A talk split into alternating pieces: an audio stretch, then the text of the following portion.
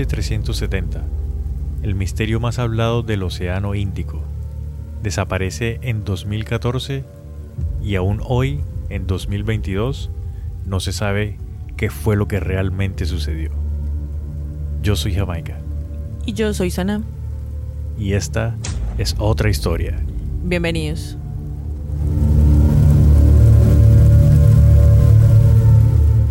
Bienvenidos a bordo del vuelo MH370 Malasia Airlines con destino a la ciudad en la que tú te encuentres, sin ninguna parada.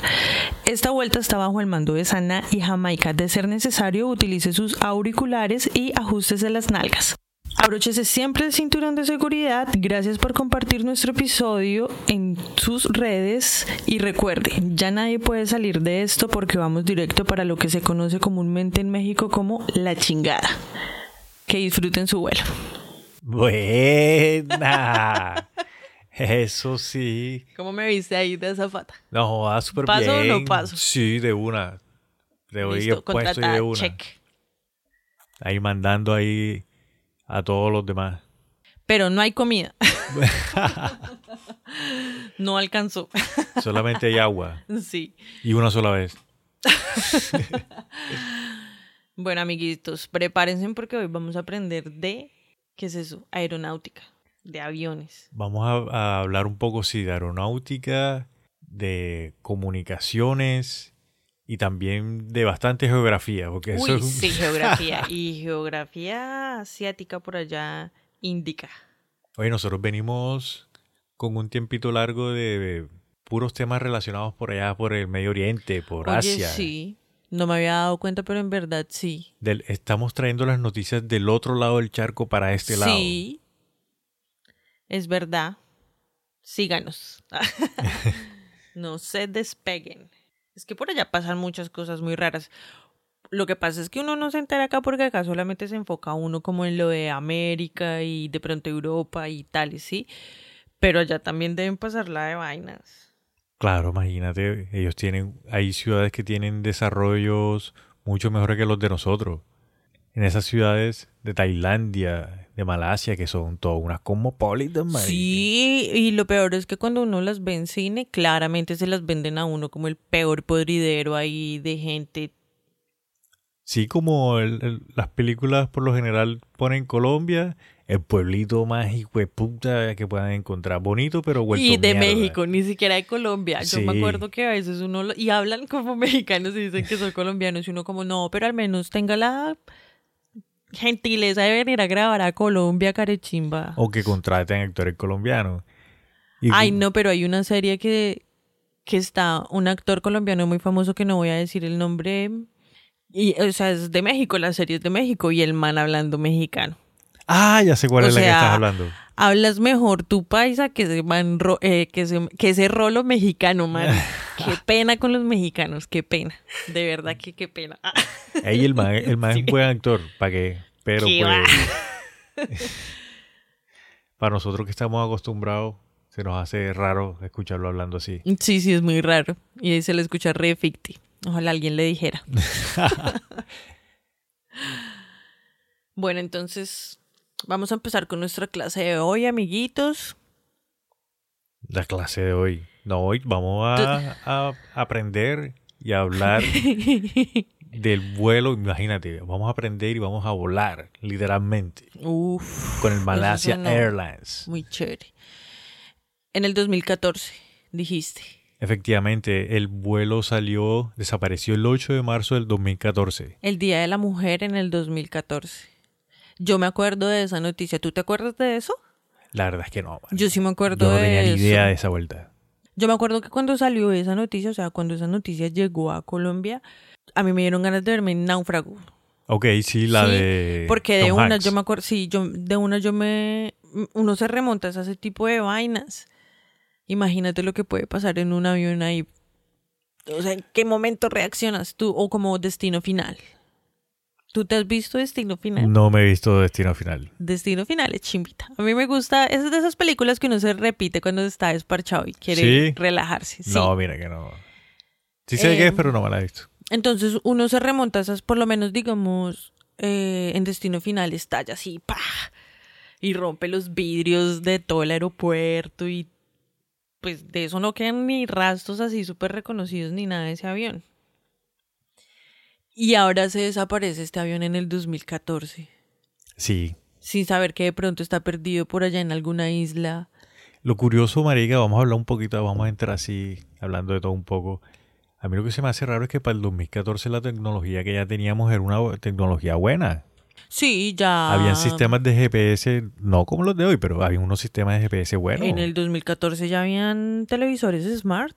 Sí, claro. Ya, sí. También ya empezaron a salir los iPhone, empezaron... Desde 2015 empezaron a salir, perdón, 14, empezaron a salir los carros eléctricos, sino que eran costosos. son todavía. Además de que por más que nosotros estemos actualizados de tecnología, o sea, la tecnología de las, ¿cómo se dice? Como de las Grandes- grandes ciudades, de... Ah, ok, sí, mm, te entiendo. Como de las élites y todo eso es mucho mayor. Y ni se diga de la tecnología militar. Lo que pasa es que ellos no le dicen a uno, ellos no lanzan comerciales diciendo las nuevas armas que están probando, ni los nuevos aviones, obvio no. Eso lo tienen ahí súper caleto. Y por eso es que los gobiernos alcahuetean, alcahuetean tanta mierda a eso. Por eso es que yo, eso es lo que yo creo que ahí en ese, y ¿sabe qué? Empecemos. ya, me calenté. Listo, comencemos. Bueno, mira que este avión sale de la ciudad de Kuala Lumpur, en Malasia, a las 0041. Vamos a hablar con hora militar como para no con- confundir ent- entre mañana y tarde. Ok, ok. Entonces a las 0041 y se esperaba que llegara a Beijing, China, ese mismo día a las seis y media aproximadamente, Un- la mañana. De la mañana, un Sí. vuelo de seis horas. En Colombia no hay un- el vuelo más largo es como a San Andrés y son dos horas. Y son dos horas, sí. Es como de Colombia a Orlando, seis horas. Sí, Porque de Colombia a Madrid, nueve horas. son nueve. Ah, Sí. listo. Y para el sur, no sé, para el sur no he ido. Lo siento. Ah, me tienen que invitar. La es- el avión era un Boeing 777. Tenía 227 pasajeros y 12 miembros de la tripulación, que eran los que, el piloto, el copiloto y toda sí, esta todo gente. ese poco de gente. Las azafatas, la que leyó la, el intro. Ah, no, pues el segundo intro. Y el avión se desaparece. La búsqueda, digamos, de este avión se extendió desde el Océano Índico, el oeste de Australia y Asia Central. Por allá, en esa, como en esa rosquita, por allá. Vamos a hablar un poquito de el piloto y el copiloto. Ok, sí. El piloto era un señor que tenía 56 años y el man, ese, el piloto se llamaba Sari Ahmad Sa, O sea, pero ese era el piloto capitán. el capitán, Ok. correcto. El man entró a la compañía de Malaysia Airlines en 1981 y tenía 18.365 horas de vuelo. O sea, el man tenía la experiencia marica del mundo. Y aparte que él era piloto de la ruta que precisamente iba a tomar el avión. O sea, que el man había hecho ese vuelo ya muchísimas veces, que aproximadamente unas 80 veces el man ya se había hecho esa ruta. O sea, que el man se la conocía. Sí, ya era. Pero el man también tenía como una ficción, ¿no? O sea, el man tenía, él tenía dos casas. En una casa tenía un simulador de aviones y se la pasaba mariqueando ahí. Y era súper fanático de redes y así. Y eso se presta también como para medio malas interpretaciones, a mi forma de ver. Sí, el, como, Porque tú, esa gente es como medio rayadita del coco. como tú comentas, el man tenía eh, un, un simulador de vuelo y tenía la misma sala, o sea, el- la misma... El man tenía la misma cabina del Boeing 777 en su simulador en la casa. Ush, Ya. todo aficionado. Eso, digamos, muchas personas piensan de que el man empezó como que practicó lo que tenía pensado hacer como para desviar el avión o alguna cuestión. Claro, yo pensé eso. Yo lo que pensé es que el man es de, esos, de esas personas súper entregadas a su trabajo y lo que hacía era que practicaba en su casa como para no perder la costumbre, como para no perder la cuestión, porque Los pilotos son como los policías, ya son profesiones que en lo posible todos tienen que ser perfectos. porque En lo posible. en lo posible. Y los pilotos, porque, marica, o sea, los pilotos más, aún más, pienso yo, porque están ahí en el aire y, o sea, es mucho más Imagínate- complicado. Imagínate que tú estás piloteando un avión. Tú, amiguito, que me estás escuchando. Amiguito y amiguita, porque las mujeres también piloteamos a, a aviones. Cierto. Y machimba. Y mientras tanto nos pintamos los labios también. Caramba. Uno va piloteando un avión y de repente le entra un ataque de ansiedad o de pánico o de depresión.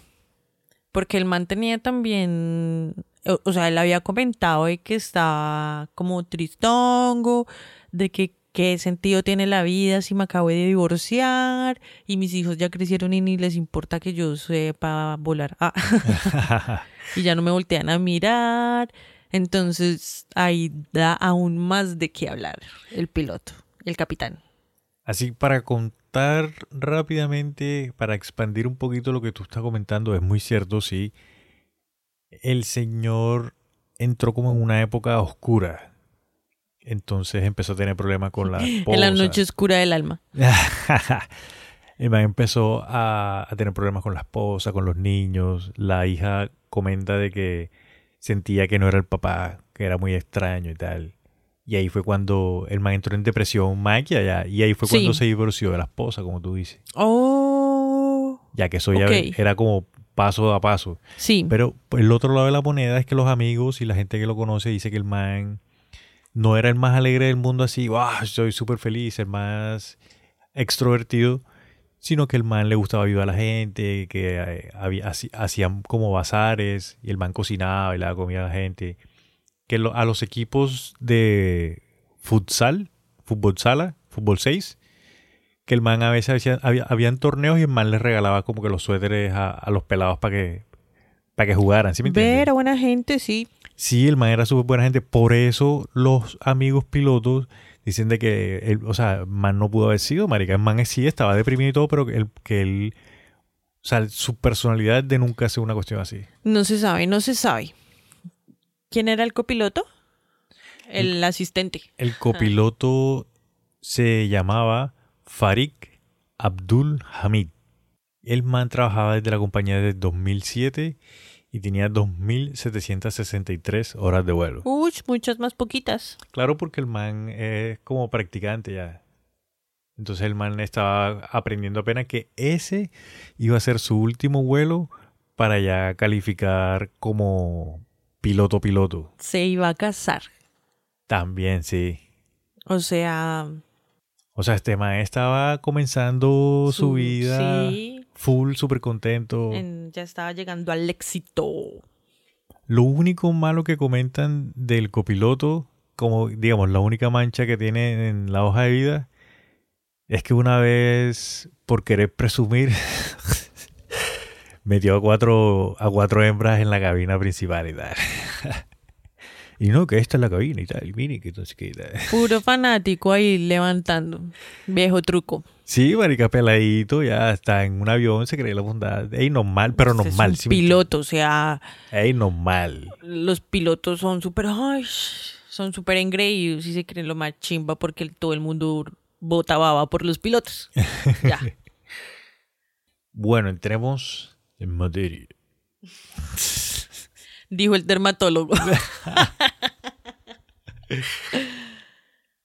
El vuelo MH370 despegó a las 0041, hora local.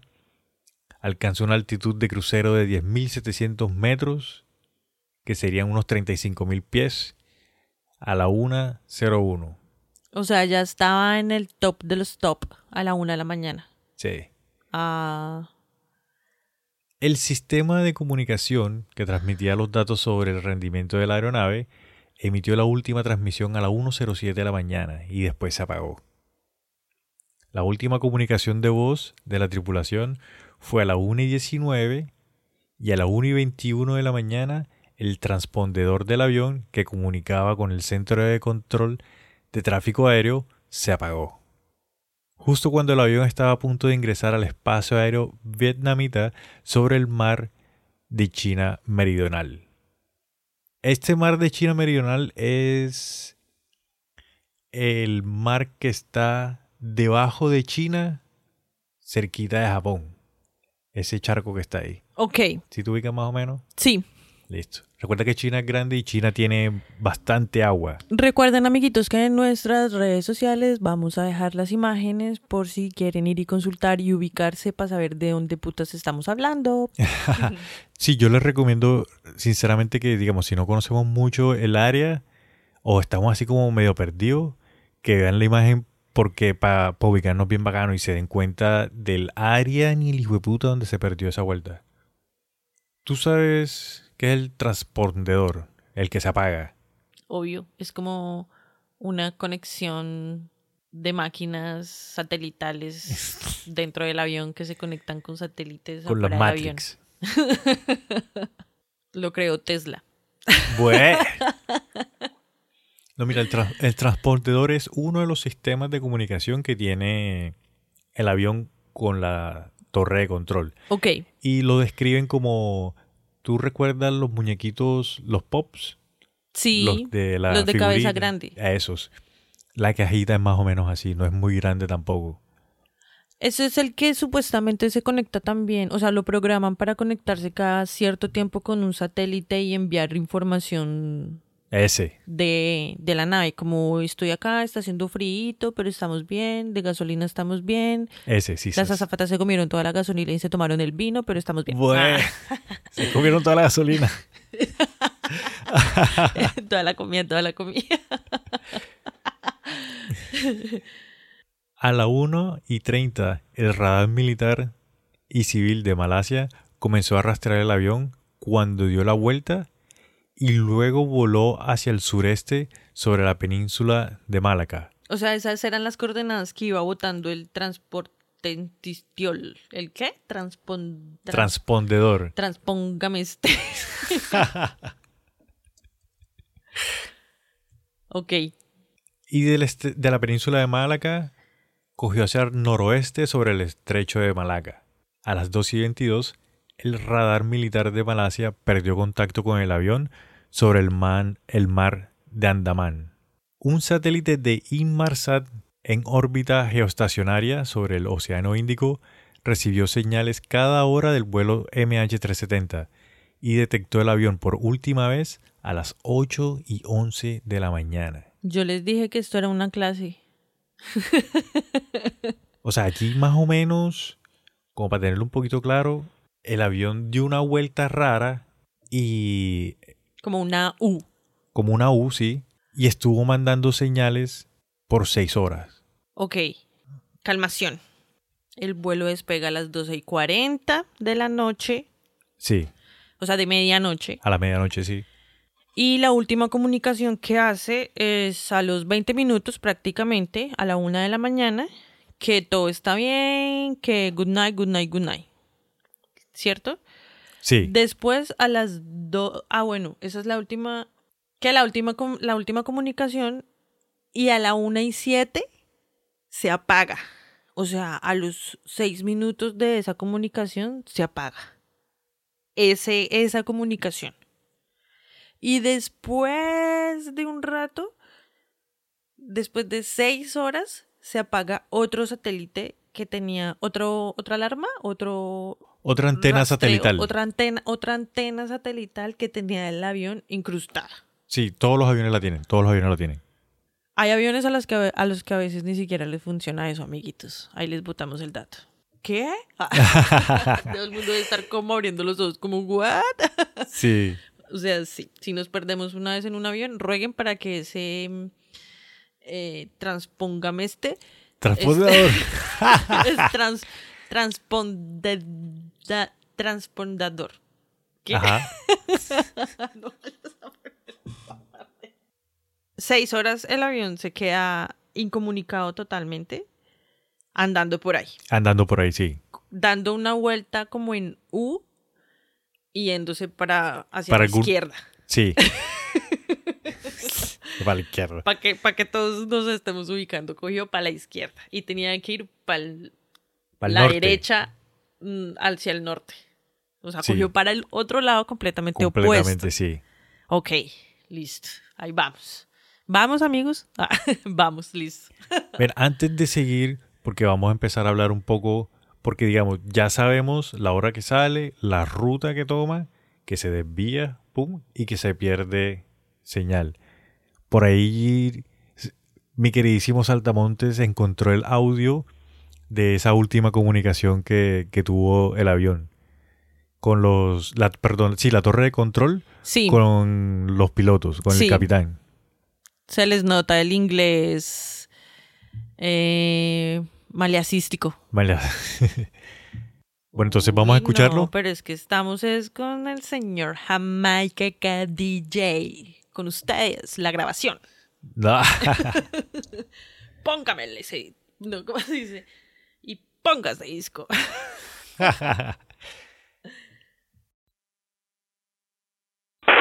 Malaysian uh, 370. Malaysian 370, Lumpur radar, good morning. Climb flight level 250. Morning, level 250, Malaysian uh, 370. Malaysian 370, climb flight level 350. Climb level 350, Malaysian uh, 370. Malaysian uh, 370, maintaining level 350. Malaysian 370. Malaysian 8, 370, maintaining level 350. Malaysian 370. Malaysian 370, contact Ho Chi Minh 120 decimal 9, uh, good night. Uh, good night, Malaysian uh, 370. Bueno, y esa fue la última conversación. Ahí no sé, de pronto no se alcanza a escuchar muy bien, pero ya lo último, lo último que le dice el de la torre de control, que le grita como que, hey, Malasia ese descencito. Y le dice como que, hey, que tengan buena noche. Y ya lo último que se escucha así es el piloto diciéndole, eh, oh, fulanito, buenas noches y tal. Ahí se alcanza a escuchar. Tienes que ponerle cuidado, pero No, ahí good se night, good night. Sí, como good night, ya good night tal. Sí, sí, sí, ahí yo lo escuché. Se alcanza a escuchar. Afinadito. Ahí lo que está haciendo el man es como despidiéndose de una torre y saludando a la otra. Oh, ¿Algo sí, así? digamos, eh, como el avión sale de Malasia y tiene que atravesar la, la zona, Frontera imaginaria. no, la zona aérea de Vietnam. Sí, la frontera imaginaria de Vietnam. Entonces lo que tiene que hacer es que el avión se desconecta de la torre de control de Malasia y se conecta con la torre de control de Vietnam. Y eso se llama en el ámbito de aeronáutica es un- Transpondendoración. es un espacio muerto, un tiempo negro. ah, ok. ¿Listo? Y, Ah. y eso por lo general son segundos, que lo máximo así que se demore, uy, puta, se demoró bastante, son cinco minutos. Uy, no, pero cinco minutos pariendo en la ley de nadie. Pero igual recuerda de que el piloto este ya había hecho esa ruta miles de miles Sí. de veces. O sea, miles tampoco, pero ya la había hecho muchas veces. Entonces man ya sabía. Imagínate, si el man ha hecho este vuelo, ponle más de 80 veces, ponle tú. ¿Cuántas veces no ha tenido que, que comunicarse con otra torre de otro país? Ya son parceritos. Claro, y cuando llega a China, o sea, cuando esté de Vietnam a China, tiene que volver a hacer el mismo proceso. O sea, el man ya estaba acostumbrado. Y cuando hacen es, ahí se despiden porque ya se va a conectar a la torre de Vietnam, Sí. es cuando se desaparece. Se empiezan a apagar los equipos, el transpondedor, hay otro que se daña y el último, último es la antena satelital. O sea, él no se alcanza a conectar a la otra red. No, es que no se sabe, porque ni siquiera hay intentos de conexión. O sea, la torre de control de Vietnam como que lanza la llamada para conectarse, pero el avión Porque sabía que venía, obviamente. correcto. Pero Nunca la cogí. nunca, exacto, nunca contestaron la llamada de, la torre de control. Y ahí se desaparece ¿Y sí, el monitor. se, se apareció, sí. Ya, así de sencillo. Así es sencillo. Wow. Las búsquedas iniciales del avión se concentraron en el mar de China después que se determinó que el vuelo MH370 había girado hacia el oeste poco después de que se apagara el transpondedor. Los esfuerzos de búsqueda se trasladaron al estrecho de Málaga y al mar de Adamán. Ahí eso va a estar en, en un mapita bien bacano y bien explicado. Sí, sí, sí, sí. Pero hay, hay algo, es que empiezo yo a tirar spoilers como loca. Calmación, calmación. Mira, El 15 de marzo, una semana después de la desaparición del avión, se dio a conocer el contacto del satélite, de Imarsat. O sea, una semana después abrieron la boca y dijeron como, hey, había un transpondedor Sí, y nos tiró señales, sí, que son estas. O sea, la ruta que el avión cogió cuando perdió comunicación.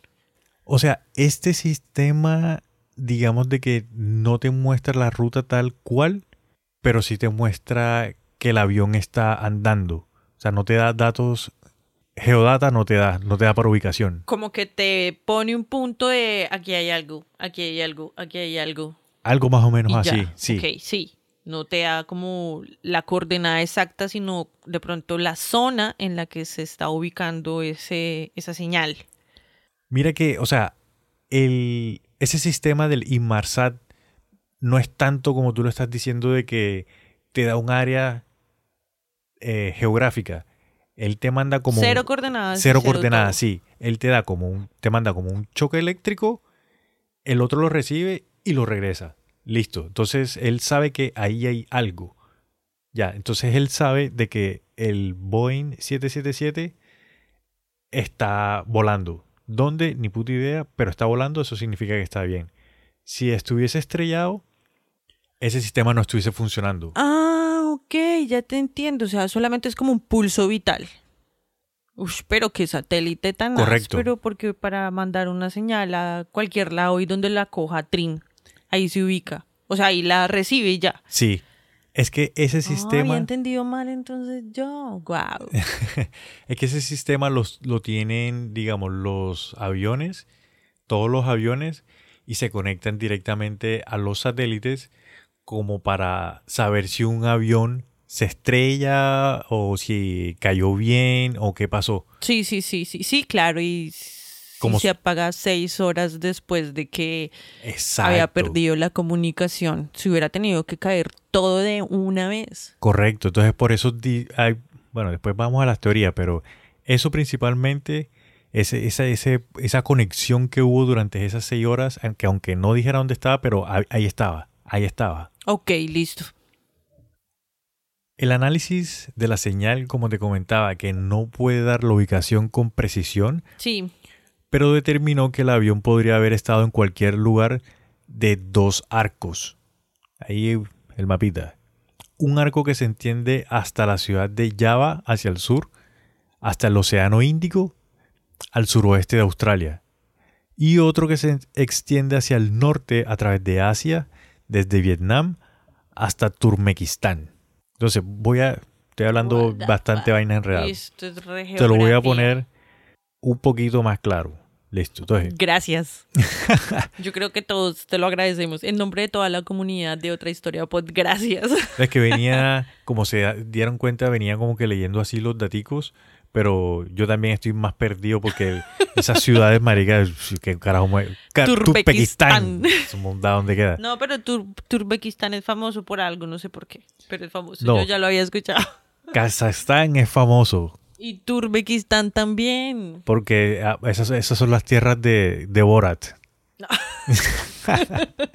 Tu It's amigo, nice, you gypsies. Tu, maes- tu maestro de ruso. tu maestro de ruso.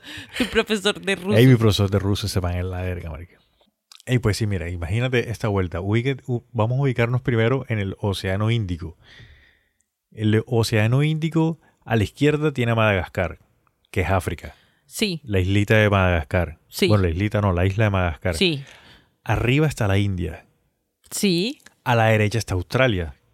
Listo. Y hacia abajo está el mar, océano y la Antártica. Ok. Ya, entonces nos ubicamos ahí. Págata. Soltamos el muñequito de Google ahí. Ahora, no, el muñequito de Google lo vamos a Ah, soltar no lo suelten, no lo suelten. en Malasia. Más para la derecha. Correcto, sí. Entonces ahí en Malasia, imagínate un círculo que encierra a Filipinas, Australia, al Océano Índico, a la India y a la China. Un círculote, ¿cuál círculo? Sí, Ey, es que es un círculo grande. Ese círculo grande con esos cuatro, cinco países es el área donde puede estar el avión. Uf, el que no sepa de geografía está más perdido que un hijo de puta. En pocas palabras, mi vale, es un área ni el hijueputamente grande, tiene agua y tiene tierra. Entonces, marica, es un y el agua, quién sabe cuánto de profundidad. ¿Cuánto de profundidad? Entonces, una aguja en un pajar. Listo. El 24 de marzo de 2004, el primer ministro de Malasia, Najib Razak, anunció que según el análisis de las señales finales del Inmarsat y la rama de investigación de accidentes aéreos del Reino Unido, habían concluido que el vuelo se estrelló en una parte remota del Océano Índico, a 2.500 kilómetros al suroeste de Australia. Entonces dijeron que, ¡pum!, en el Océano Índico tiene que estar. Sí. Y por esto, Marica, era extremadamente improbable de que alguien a bordo sobreviviera.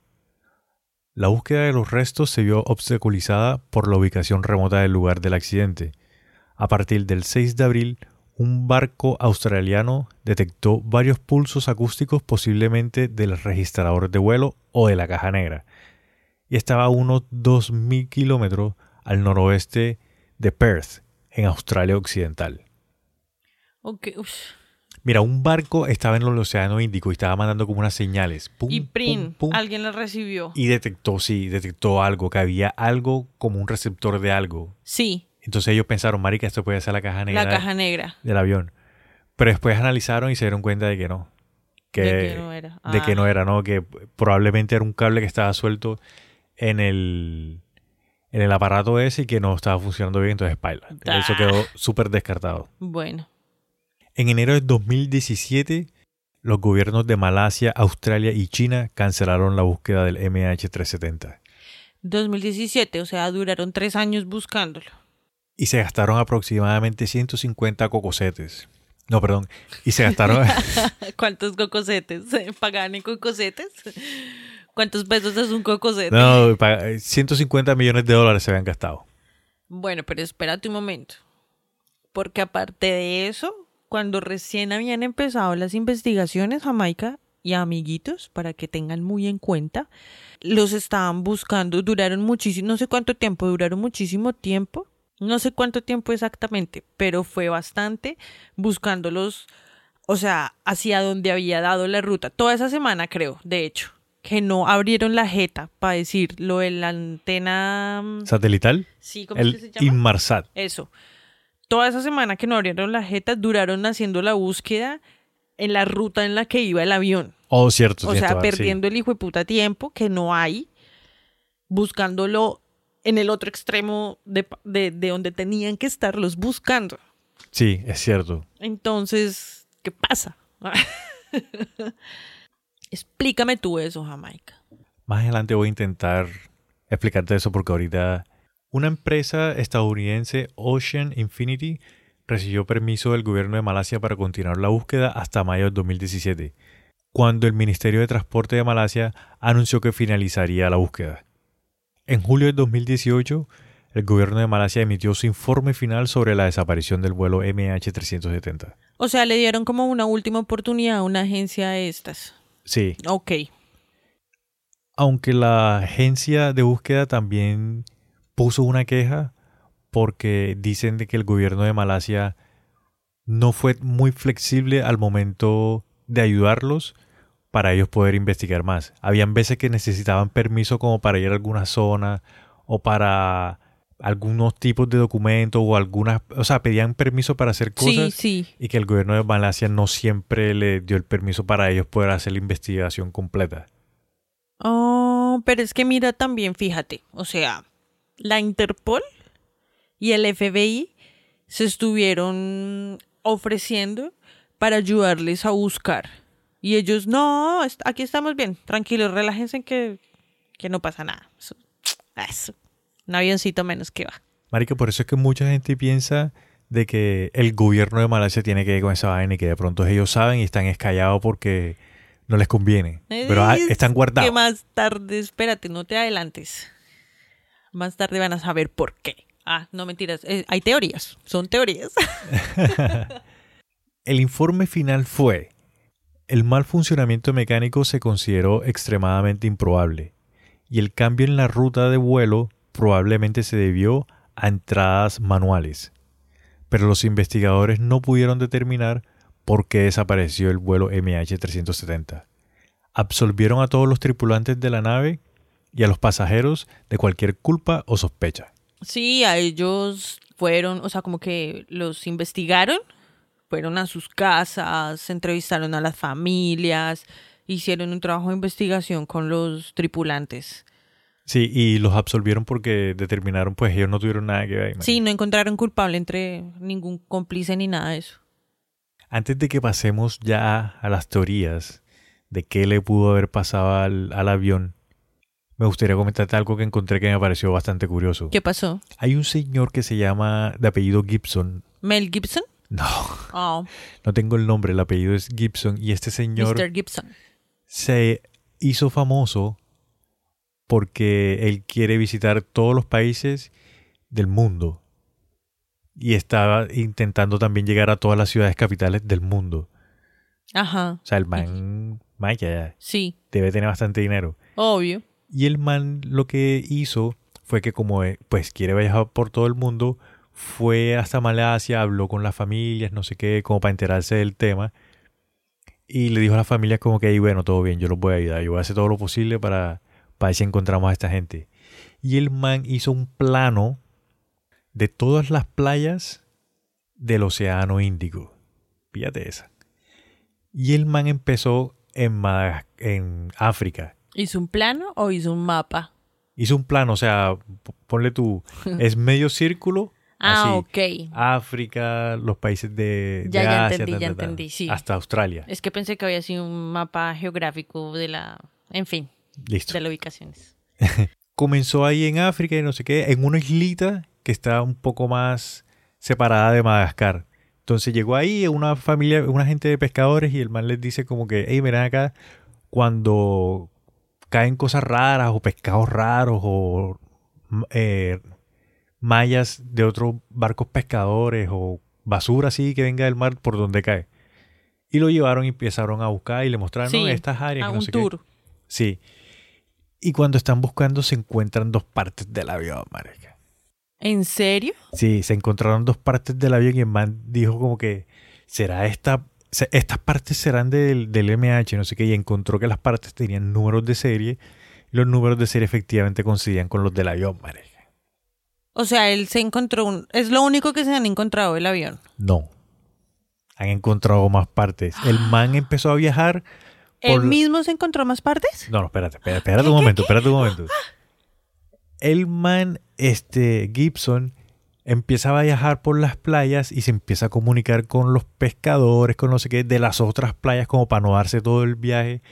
Y el man les decía, hey, si encuentras partes de avión, me las venden o me las regalan. Obviamente todo el mundo se las vendía. Obvio, sí. Entonces el man puso a todos los pescadores, casi a todos los pescadores del Océano Índico, a que si encontraban partes de avión, se las llevaran man y el man les pagaba un buen billete. Sí.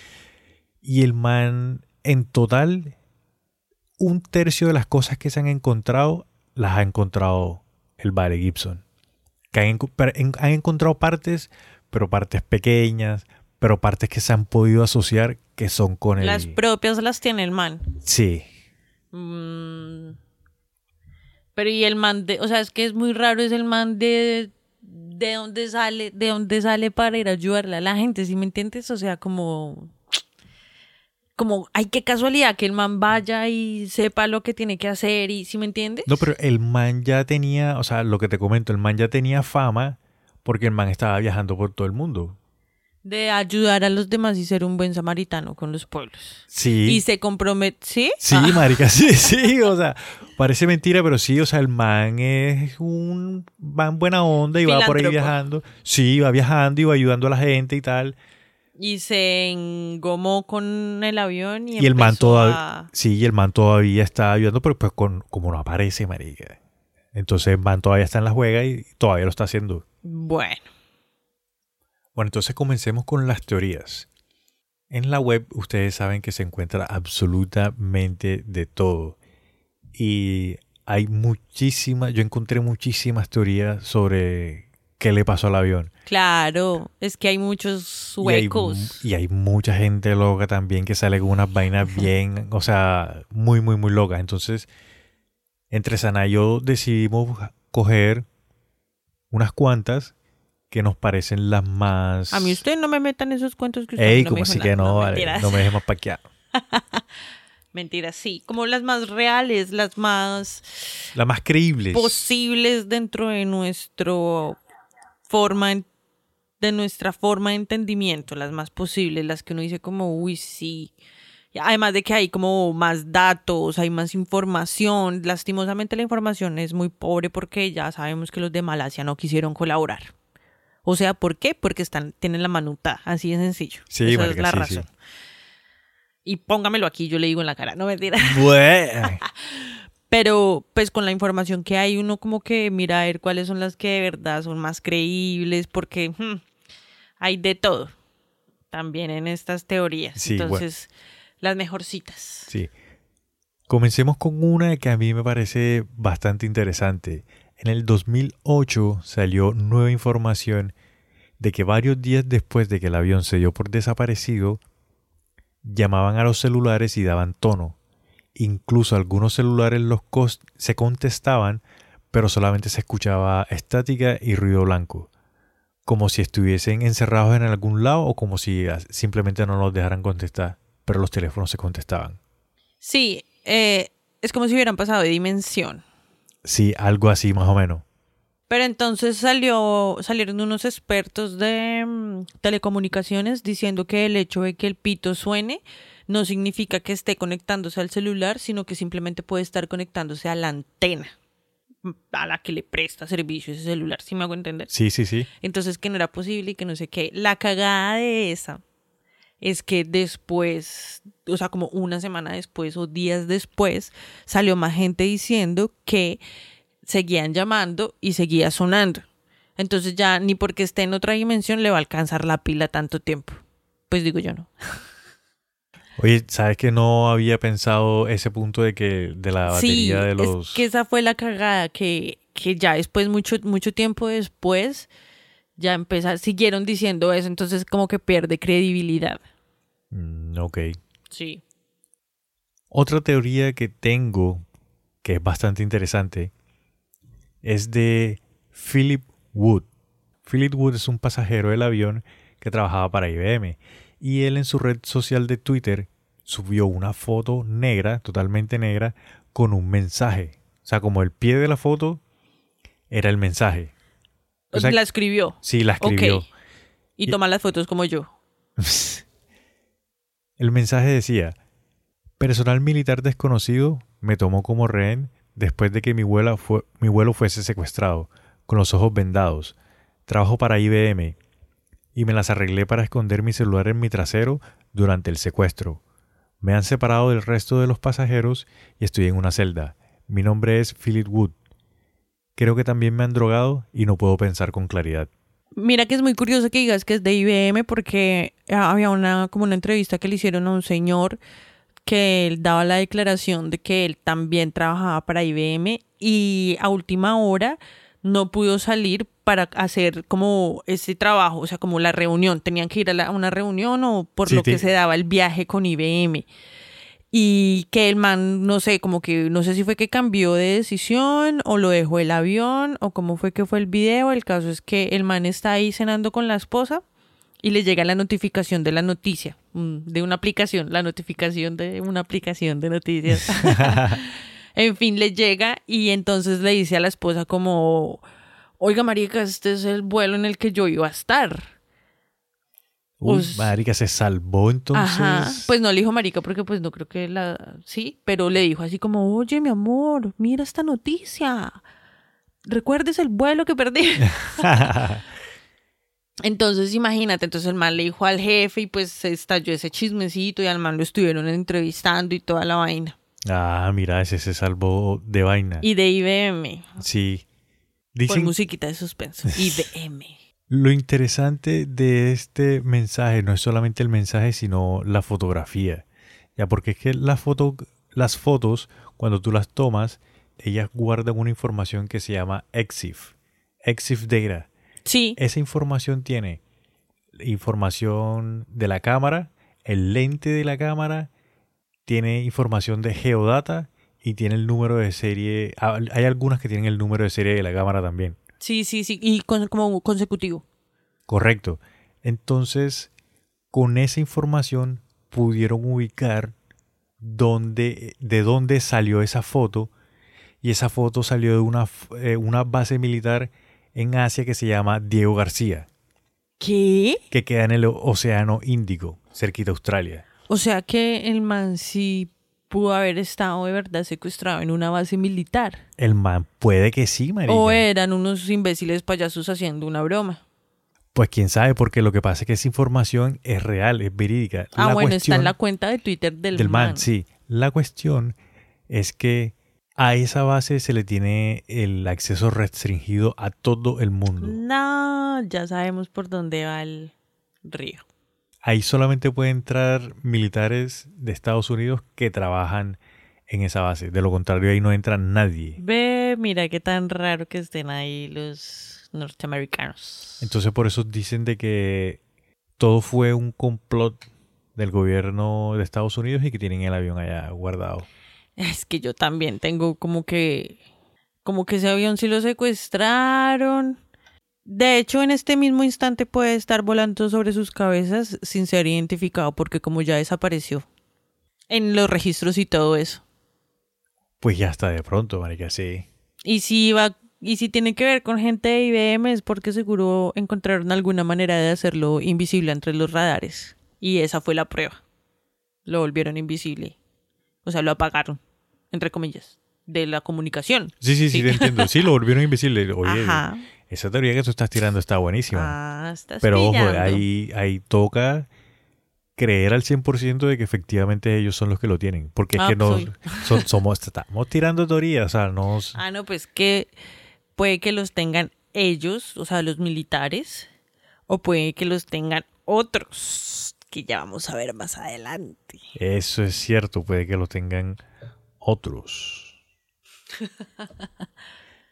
Desde los ataques del 9-11, Estados Unidos se creó un sistema donde la CIA y el Pentágono pueden tomar el control del avión, ¿De cualquier avión del mundo? de cualquier avión manufacturado en los Estados Unidos.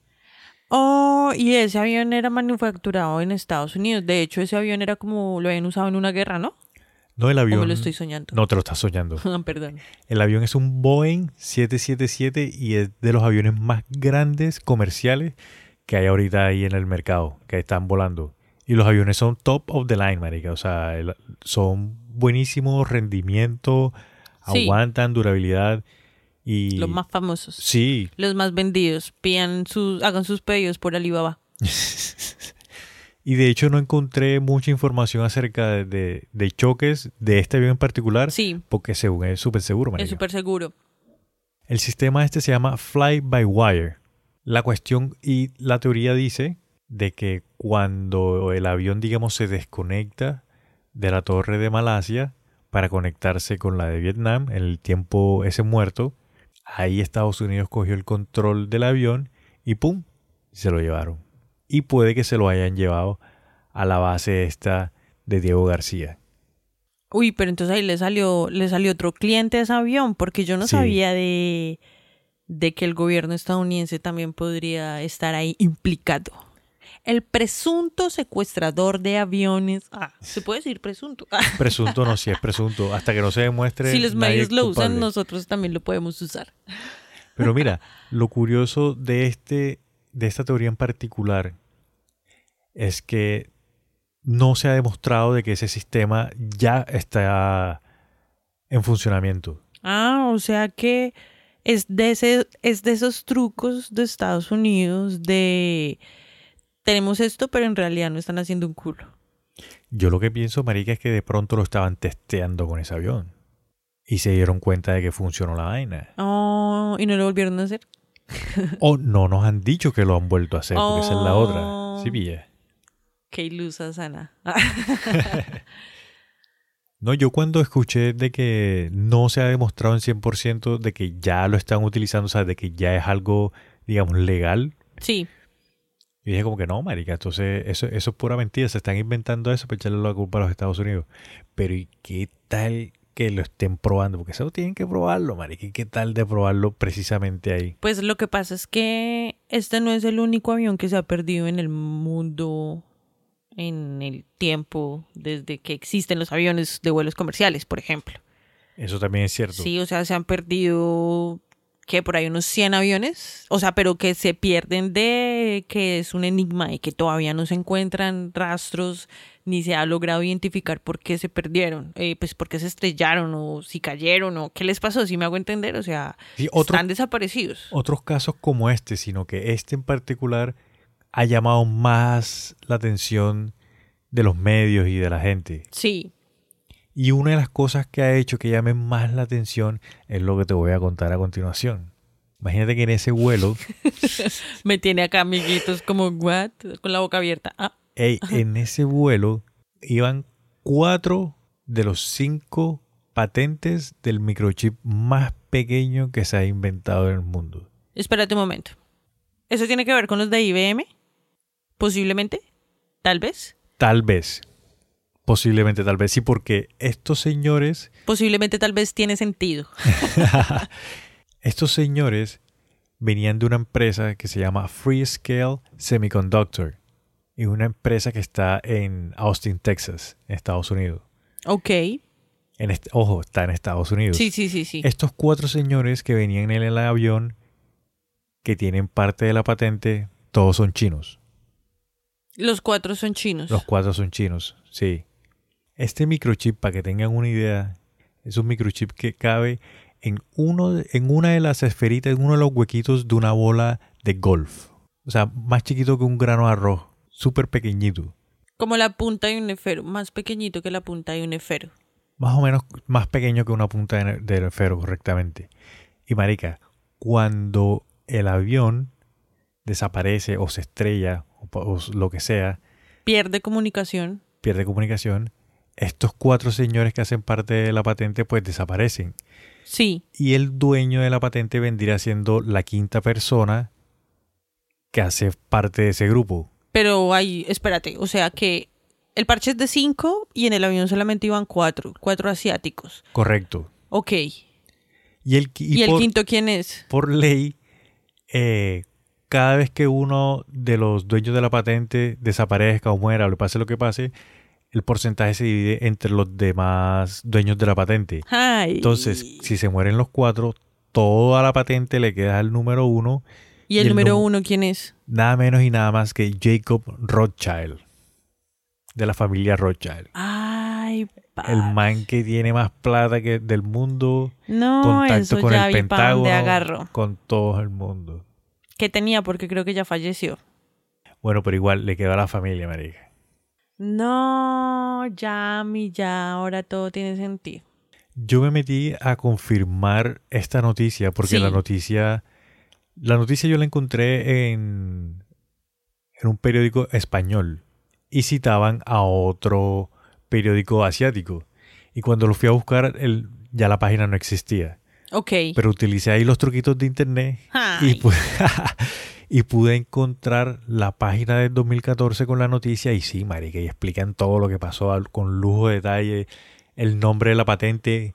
No tengo fotos, marica, no encontré fotos porque la página, o sea, sí, la página esa ya era muy vieja, entonces solamente tenían texto. Pero ahí encue- eh, muestran la patente, hay un link para descargar la patente, le intenté descargar pero no la pude descargar, los nombres no, de y los eso tipos, ya es estar más bloqueado que Sí. un berraco. los nombres de los chinos, eh, la posición donde trabajaban, que hacían Pero ¿qué hacen cuatro chinos con un americano? ¿Ese man es americano o es de eh, británico? Los Rothschild creo que son americanos, marica. Ok. Pero ¿qué hacen cuatro asiáticos con un mancito pichu de estos? Ella el man le estaba inyectando capital. Bueno, sí, de pronto eran sus sociecitos Claro. y, se iban a mover a algún lado para Claro, alguna mira. reunión clandestina.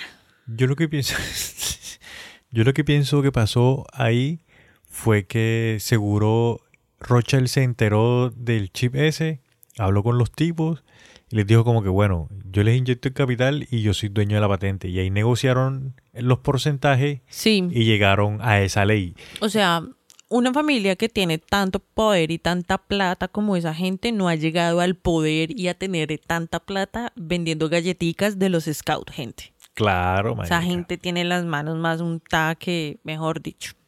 Pues no por hablar mal de la gente, ¿no? Pero dicen que ellos tienen las manos, las manos juntadas en todas las guerras que han pasado en el mundo. No es por hablar mal ni que ocho cuartos. Porque es que ellos tienen negocios militares también con armas y Ah, vainas, no, ya. es de que tengan negocios con todas las guerras y con todas las trifulcas que hay. Incluso tienen hasta que ver con el tiroteo que hubo hace poco en... En Minnesota, Ajá, también están untados ahí. Todos esos están hechos... Esos sí están cortados con la misma tijera. Pichurres. hay otra teoría que es bastante curiosa. Y aquí de pronto nos vamos a demorar un poquito. Que es bien chévere. Ah, ya sé cuál es. Yo sé cuál es, amiguitos. Y es Y que... está divertida. Ah, sí, es chévere. Es bastante interesante. Un usuario en Twitter que se hace llamar Straight Away, el man comenta de que un día iba manejando en el carro y que recibió una llamada en el teléfono, pero como iba manejando, digamos que no contestó la llamada, siguió manejando y después revisó el buzón. Sí, porque cuando uno va manejando, pues tiene que ir manejando, no hablando por celular, tomando fotos, grabando videos. Manejar es una de esas acciones que requieren de que todo tu ser esté coherentemente conectado con la actividad con la que estás haciendo. Hay calmación, también hay veces que uno puede cambiar la canción, psh, un sí, mensajito. o subir el volumen. No, enviar mensajes. no. Prohibido. Y cuando este loco, bueno, cuando este señor revisa el buzón de voz, encuentra una nota toda extraña, marica. Y el man sube el, la- el audio a Twitter para que lo ayuden a, a identificar qué es lo que le están diciendo ahí. Sí, Entonces, ¿qué te parece si escuchamos el audio sí. y Ah. luego... escuchamos el audio y luego yo te explico qué estamos escuchando aquí. DJ Jamaica. No, es más, antes de poner el audio, voy a hacer una breve explicación, como para que las personas que estén ahí escuchando de pronto no tengan que repetirlo tanto. Lo que vamos a escuchar son letras que están deletradas en inglés con el abecedario fonético de la OTAN. Ejemplo, la S sería Sierra, la O es Oscar, la U, Umbrella. Este es el lenguaje que se utiliza mucho cuando se está hablando como por frecuencias de radio, ¿no? Que para que para que se entienda bien cuál es la inicial Correcto. con la que de la palabra De la que palabra. quieren armar. Por ejemplo, digamos en Colombia eh, los chupas cuando van a reportar algún carro quieren perdón, los policías de tránsito. cuando van a reportar algún carro o algo Las así, placas. las placas las dicen sapo, tetero, casa Correcto, sí. no no dicen la no, el- no dicen la letra porque pues puede ser confuso y puede retrasar la comunicación entonces para ir a la fija ¡chin!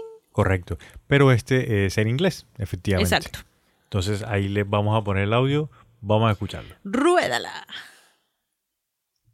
Sierra, Delta, Alpha, November, Golf, Echo, Romeo, Sierra, Oscar, Sierra, India, Tango, India, Sierra, Delta, India, Romeo, Echo, Foxtrot, Oscar, Romeo, Yankee, Oscar, Uniform, Tango, Oscar, Echo, Victor, Alpha, Charlie, Uniform, Alpha, Tango, Echo, Bravo, Echo, Charlie, Alpha, Uniform, Tango, India, Oscar, Uniform, Sierra, Tango, Hotel, Echo, Yankee, Alpha, Romeo, Echo, November, Oscar, Tango, Hotel, Uniform, Mike, Alpha, November, 042933964230, Sierra, Oscar, Sierra, Delta, Alpha, November, Golf, Echo, Romeo, Sierra, Oscar, Sierra. Listo. ¿Qué tal? ¿La escuchaste? tingo tingo tango Bueno, mira, el mensaje cuando tú, digamos, lo deletreas en inglés, dice SOS, danger, SOS. It, it is dire for you to evacuate. Be cautious. They are not human. Da un número 042933964230. SOS, danger, SOS. Pero es que eso no pasó en cualquier momento, eso pasó justo cuando desaparece el avión. Entonces por eso es que es sospechoso, por eso es que, what, ¿de dónde salió ese mensaje? Correcto. Este Se mensaje puede haber filtrado en algún radio y entre dimensión y dimensión. también dicen, bueno, te voy a decir qué dice en español y te doy una, cos- una cosita con lo que tú me estás diciendo. Mira, Oh, en, thank you. en español dice peligro SOS, es grave para usted, debe evacuar, tenga cuidado, ellos no son humanos. Tira el número SOS, peligro SOS. Lo que tú comentas de radio es que efectivamente tú sabes que a veces las ondas radiales se demoran en llegar. Y como es, digamos, celular, entonces por eso dicen de que pudo haber como un delay en que le llegara ese mensaje a él. También dicen de que pudo haber sido un mensaje equivocado. De pronto esta persona cogió un número nuevo, y tú sabes que a veces rehusan los números, por lo general siempre lo hacen, y le mandaron ese, ese mensaje a alguna persona en particular, pero le llegó al vale. Claro, se, en algún momento se cruzan las líneas. Tan correcto, sí. ¿Cuántas veces no lo llaman a uno preguntando por otra persona? Sí. Otra teoría que a mí me gustó bastante y me parece bastante curiosa porque tiene que ver con algo que tú comentaste previamente, de que esta no es la primera vez que se desaparece un avión y que no se sabe qué es lo que está pasando. Hay una teoría que dice de que el avión atravesó un portal dimensional y está en otra dimensión. Lo que pasa es que para empezar, cerca a esa área también se dice que hay otro triángulo de las Bermudas. Lo que pasa es que en el planeta hay más puntos de triángulo de las Bermudas, ¿sí? Y creo que en esa zona hay uno que se llama Triángulo del Diablo o algo así. Entonces también dicen que de pronto eso como es un portal, se pasó a otra dimensión. Pudo haber sido, quién sabe. Sí, sí, sí, mucha gente comenta lo que tú dices, que es cierto y que ya se han perdido otros aviones en ese área. Sí, Imagínate que en la India, en la época de los 40, no, antes, perdón, mucho. no, creo que sí fue en los 40. ¿Sí fue en los 40? Sí, Bueno, sí, creo que sí fue en los 40. desaparece un avión también. El, avi- X. el avión X sí salió, Sí. tenía que ah, llevar su ruta, no sé qué, y pum, se desaparece. No se sabe qué pasó, la gente ya la dieron por muerta también, como, el, Ajá, como- claro. como el del tema de hoy. Y el marica avión aparece 45 años después, marica. Que eh, están en la torre y la torre... No, que estamos pidiendo permiso para aterrizar y tal. Sí, Pero ¿cómo, pero ¿cómo así? La gente de la torre decía, pero ven, estos están pidiendo permiso de una forma que ya no se utiliza. Y no, sí, permiso para aterrizar y tal. Y bueno, listo, aterricen para ver cuál es el viaje de ustedes. Y cuando ven el avión, un avión que ya estaba Demasiado descontinuado, antiguo. sí, bien viejo. pero en perfectas condiciones. Sí, en perfectas condiciones, marica. Y llegan y la gente asombra de este avión. ¿Qué es, marica? ¿De dónde salió? Y se baja la gente, la gente viva. ¿What? Y la gente, sí, la gente Yo vestida no sabía como- que la gente iba, o sea, yo siempre pensé que había aparecido nomás el avión. Ah, pero es que tan marica si el avión sea, aparece y pide pistas pide porque pista y todo. hay un piloto. uh, O puede ser un piloto automático y Y está hablando ahí, hey, Sí. necesito permiso para aterrizar. sí. Y aparece toda la gente, marica, y la gente ya le habían dado por muerte y todo el viaje. Y dicen de que este avión atravesó un portal del tiempo y lo que hizo fue que iba viajando y para lo que el avión fueron un par de horas, para nosotros fueron 45 años. y años después sacaron una serie en Netflix. Pero es solo cinco años, no hay 40. ¿De qué? ¿De cinco años o cinco horas? No, sí, cinco años. Y ha- hay una película, yo me encontré por ahí que hay una película que narra eso, de que efectivamente un avión, o sea, nar- lo narran desde la gente que está dentro del avión, que era un vuelo de 5 horas y aparecen 15 años después y tal. Sí. Sí, marica, no me acuerdo cómo se llama la película, pero Eso sí me hace acordar a algo que, que pasó en toda esta época de confusión y la gente así en dudas que no sabían qué había pasado con el avión. Y es que mm, el director de Lost, ¿lo ubicas? Sí, Entonces el man tiene una forma de publicar sus series y sus productos muy así, metiendo noticias falsas, haciéndole creer a la gente cuentos chimbos y que al final resulta que es una serie, que había hecho algo muy parecido con los cuando que el avión se pierde y no sé qué. Entonces empezaron a hacer viral que era una nueva película y la gente le dejó de poner atención a eso. Ay, mira, eso no la sabía. Sí, eso me hizo acordar de eso, que volvieron a virar esa noticia y, y la gente se no le valía verga. Ay, güey, madre, para que la gente, la gente Sí. pierda credibilidad. También rapidito, o sea, no, pues no rapidito en realidad, porque desmintieron también que podía ser un secuestro de algún grupo al margen de la ley. Sí, eso también lo escuché. Pues sí. porque jamás pidieron ningún rescate de nada. Correcto, si hubiesen pedido rescate Sí. por, por los científicos, marica. Yo pienso que fue un secuestro, pero de los que están dentro de la ley, pero eso es ya, ya, ya vamos para allá. hay una noticia, hay una noticia, hay una teoría. Yo siempre soy la que trae acá el tema escéptico. Hay una teoría que incluye flashes solares. ¿Cómo así? Coméntame esa. Esa no la había escuchado. El sol emite unos flashes como unas explosiones de super energía. Y eso, pues obviamente, eh, ¿cómo es que se dice? Impacta en la Tierra. ¿Sí? Eh, nosotros con nuestra tecnología a duras penas podemos detectar cuando esto pasa. Todavía no sabemos, ¿Los efectos? sí, qué pasa. A nosotros como máquina humana, a los computadores como máquina eléctrica ficti, a los perros, a las plantas. a- Ah, o sea, a todo el mundo lo afecta diferente. se supone que son buenos, sí, o sea, eh, es algo bueno para, para el planeta. Ok, Estas sí. descargas, lo que pasa es que son descargas muy fuertes, entonces de pronto la gente no, o pues el planeta como tal, de pronto le cuesta un poquito recibir esa energía, por decirlo de alguna forma. Bueno, el que entendió, entendió. entonces para esa época estaban, estábamos, como digamos, por decirlo de alguna forma, en época de flashes solares.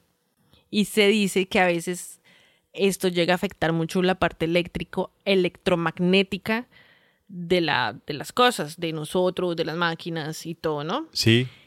En esa semana, unos días antes y unos días después de que se desapareció el avión, empezaron a suceder, o pues sucedieron casos así como se estrellaron aviones, eh, así como en, ¿cómo es que se llama? En Filipinas, no, en Filadelfia. En Filadelfia se estrelló un avión, antes de arrancar incluso.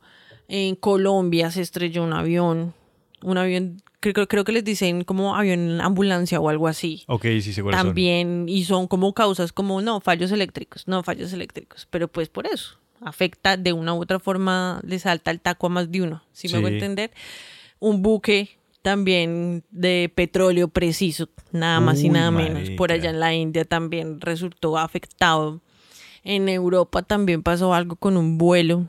O sea, pasaron así hartas cosas de vuelos. De hecho, Jamaica, después de información que, sol- que soltó el, el gobierno pues de Malasia, dice que ese mismo, en ese mismo vuelo había otra nave que pasó muy cerca a ese avión, desaparece por un momento, desaparece el otro avión y vuelve a aparecer en el radar, algo así. O sea, ¿Oh, esos que sí? son términos re técnicos ahí todos geográficos y geopolíticos y geonuméricos y no sé qué. Entonces, lo que yo más o menos, a- la información que alcancé a captar es que había un avión que también despegó, como no al mismo tiempo porque obvio no se puede, ¿no?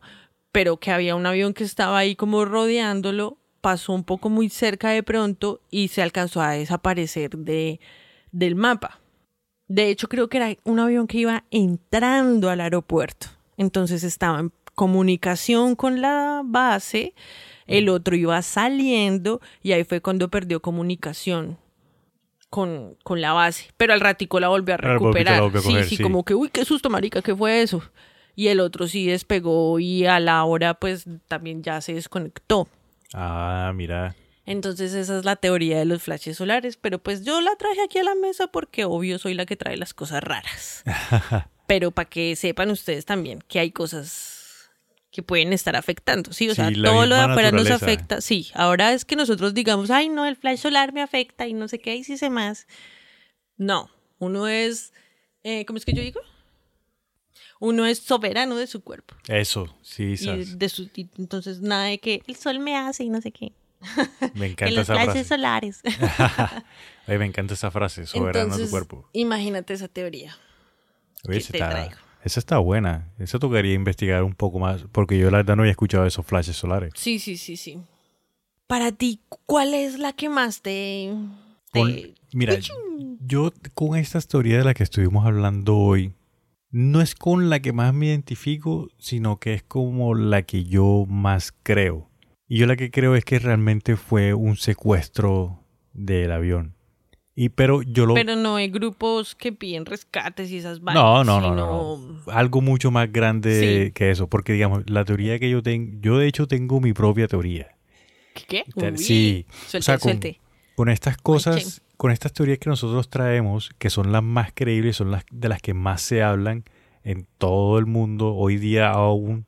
Yo lo que creo que pasó fue que el de los- la familia Rothschild tiene que tener las manos ahí metidas, que ellos para obtener la patente de este microchip cuadraron a todo el mundo ahí. Yo me imagino hasta que de pronto ahí habían agentes de alguna organización especial y habían también muchas personas de estas que meten, que traen o que llevan a diferentes países como que les cambian la identidad, el, el programa de protección de testigos. Claro, pues imagínate a la familia, a esa familia le queda súper breve coger y pagarle la vida. A todos, a todos los que estaban ahí montados, marica. a Bueno, digamos que cogió a los 12 de la tripulación y los compró. Y los compró, correcto. Y los demás eran agentes. Así como por exagerar. Sí, y los demás eran agentes y gente así que, no, que, que estaba también metida en la vuelta. Y cogieron y desaparecieron a- al avión y el avión debe estar parqueado en algún lado.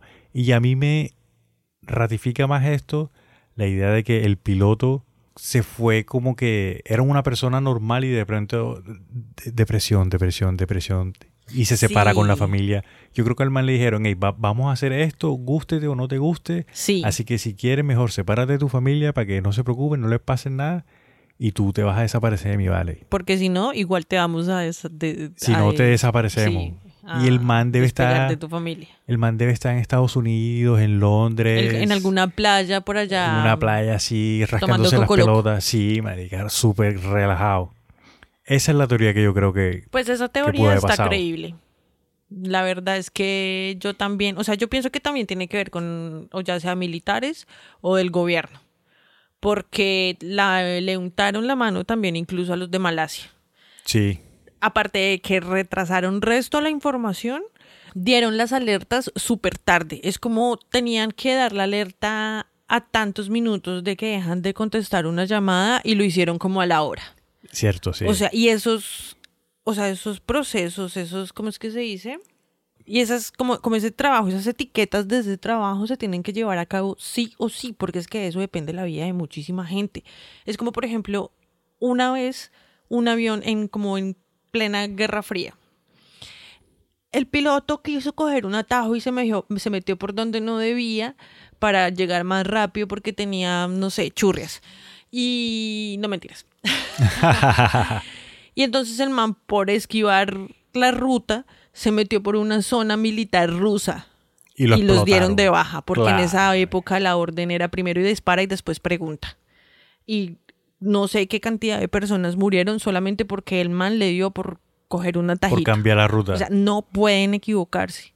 No pueden comerse un punto o decir en vez de punto coma, no pueden. Ellos tienen que registrar las cosas como las tienen que registrar. Para eso están los protocolos. los protocolos de seguridad. Hay protocolos de seguridad que ni siquiera lo saben, eh, digamos, las azafatas. Hay protocolos de seguridad de los pilotos que solamente pueden saber los pilotos y no pueden saber las azafatas.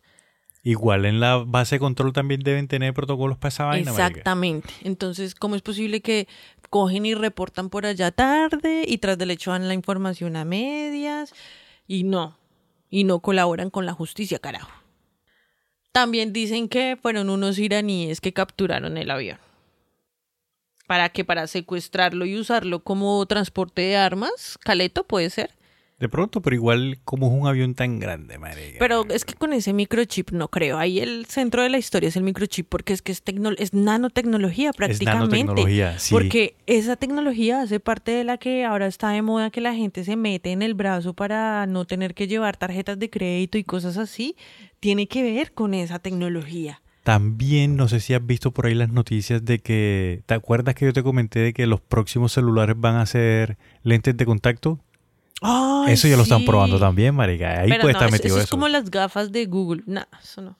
Pero igual, eso lleva esa tecnología. Pero igual ya se está estudiando. Eso significa que en un futuro prepárense, amiguitos, para Mira, usar lentes de contacto. Así como para comentar muy rápidamente, hay un par de teorías que solamente les voy a decir y ustedes mismos se van a dar cuenta de que nada, esta gente está loca. De que fue un ataque cibernético. De Y- que fue, ponle tú, como un grupo como el de Anonymous que quiso dañarles el caminado a los del gobierno de Malasia solamente para demostrar su soberanía sistemática. Nah. Pero nada, nada que ver.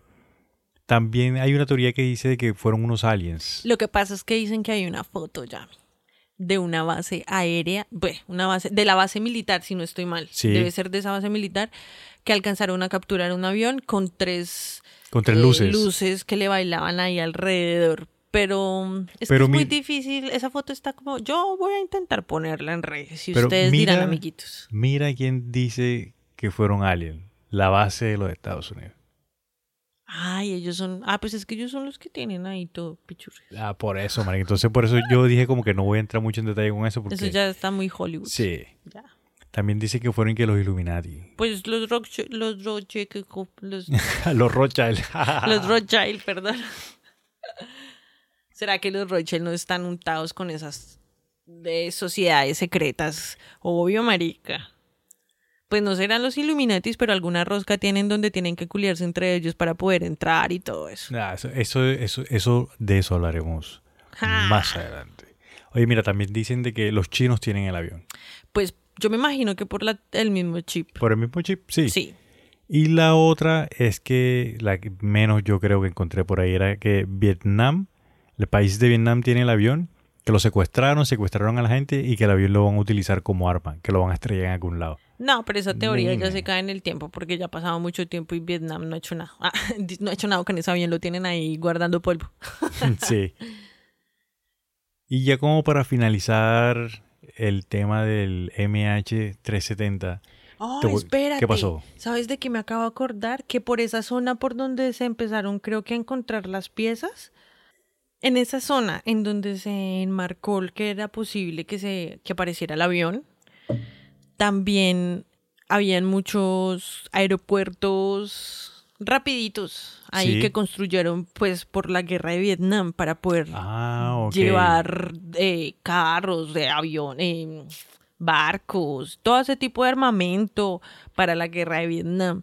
Entonces, por eso yo creo aún más que los, ¿De Malasia Lo- o el gobierno de Estados Unidos? Roch. ¿Los Rothschild? yo creo que los Rothschild ahí también están untados. Hasta de pronto y con los militares ahí, todos amangualados. La cuestión con esa teoría, y yo por eso no quise entrar mucho detalle, es que si aterrizó en Vietnam, entonces ¿por qué el sistema este satelital siguió funcionando?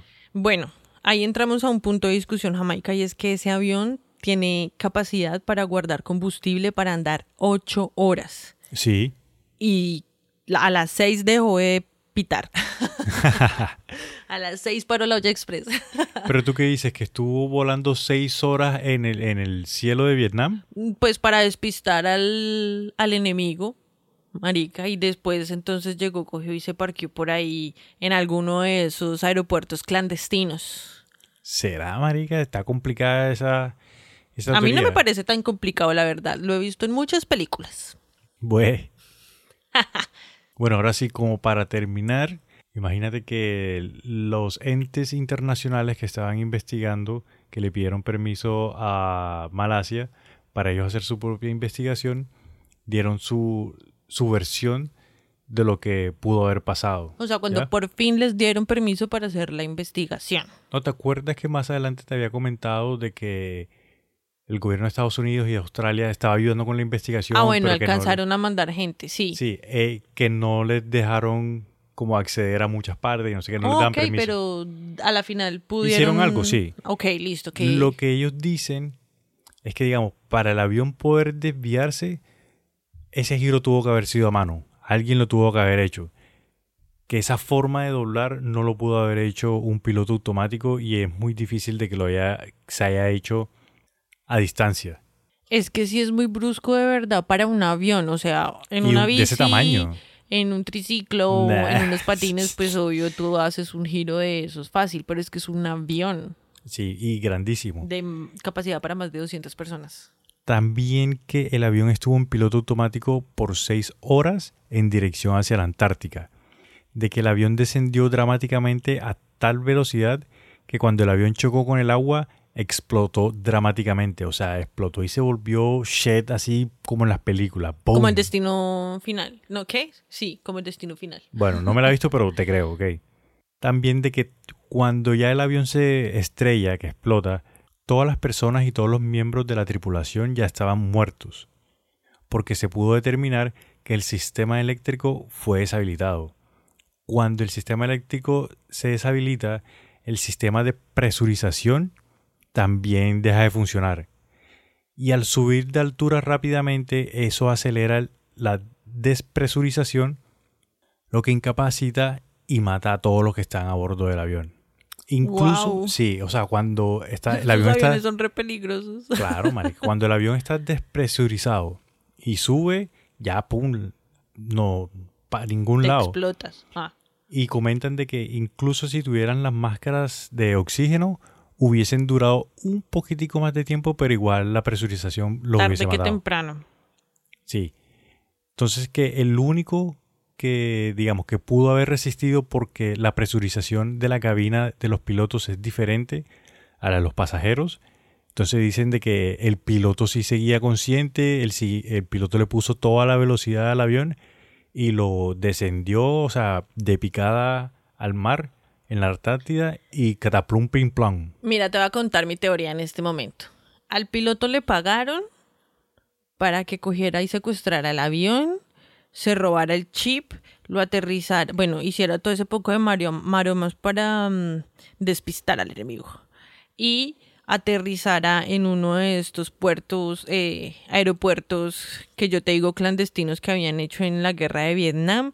Y aparte de eso, le untaron la mano a los de Malasia para retrasar todo, para que no jodieran, para que, sí, porque pues a la final un gobierno tiene que responder por un avión que se cae. Sí. Entonces, para retrasar la vaina, para que se hicieran los de la vista gorda, que ellos son expertos en hacer eso. Entonces, esa es mi teoría final. Con esa me voy. Ok, me parece. Con todo respeto, mi querido Saltamonte, no estoy de acuerdo con tu decisión, pero ahí estamos, todo bien. Saque el machete. Ah. Ah, chrin. ¿Cuál es tu teoría? Ah, bueno, tú ya la dijiste, ¿no? Sí, Sí, sí, sí. Espérate antes de irnos. Quiero contarle a las personas nuevas que nos están escuchando y recordarle a las que ya nos llevan escuchando, escuchando dando hace rato que nos encuentran en Twitter y en Instagram como arroba otra historia pod. Allí vamos a dejar todas las imágenes para que los que no se ubican geográficamente vayan y se ubiquen allá. sí, para que se les haga más fácil.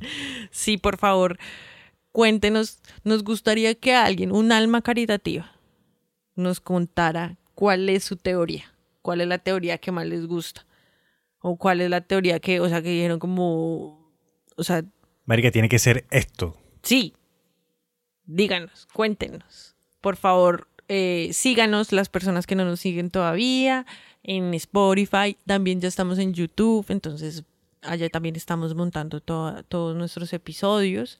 Síganos, comenten, por favor, si quieren que hablemos de algún tema en especial, coméntenos. Sí, cualquier cosa que les guste. Y lo más importante, comparten.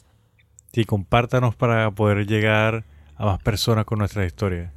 No sé si tú tienes algo más que decir, Jamaica. Yo, ah, yo que esta historia me gustó bastante. Está bien intrigante saber qué fue lo que pasó ahí. Yo ya Pero- solucioné, ya me puedo ir tranquilo. Ya, yo te Ya. puedo ir, sí. Voy a pasar Apague- mi reporte apague, a. se acabó. Sí, voy a pasar mi reporte a Malasia Airlines y que cierren el caso. No, ya, eso es lo último que yo tenía así. Y tú, mi querido Saltamonte, ¿tienes algo más que decir? No, la verdad es que ya me voy satisfecha con mi trabajo. Creo que el resultado de toda mi investigación ha dado sus frutos. Y pues nada, el de irnos. Listo, vamos para adelante.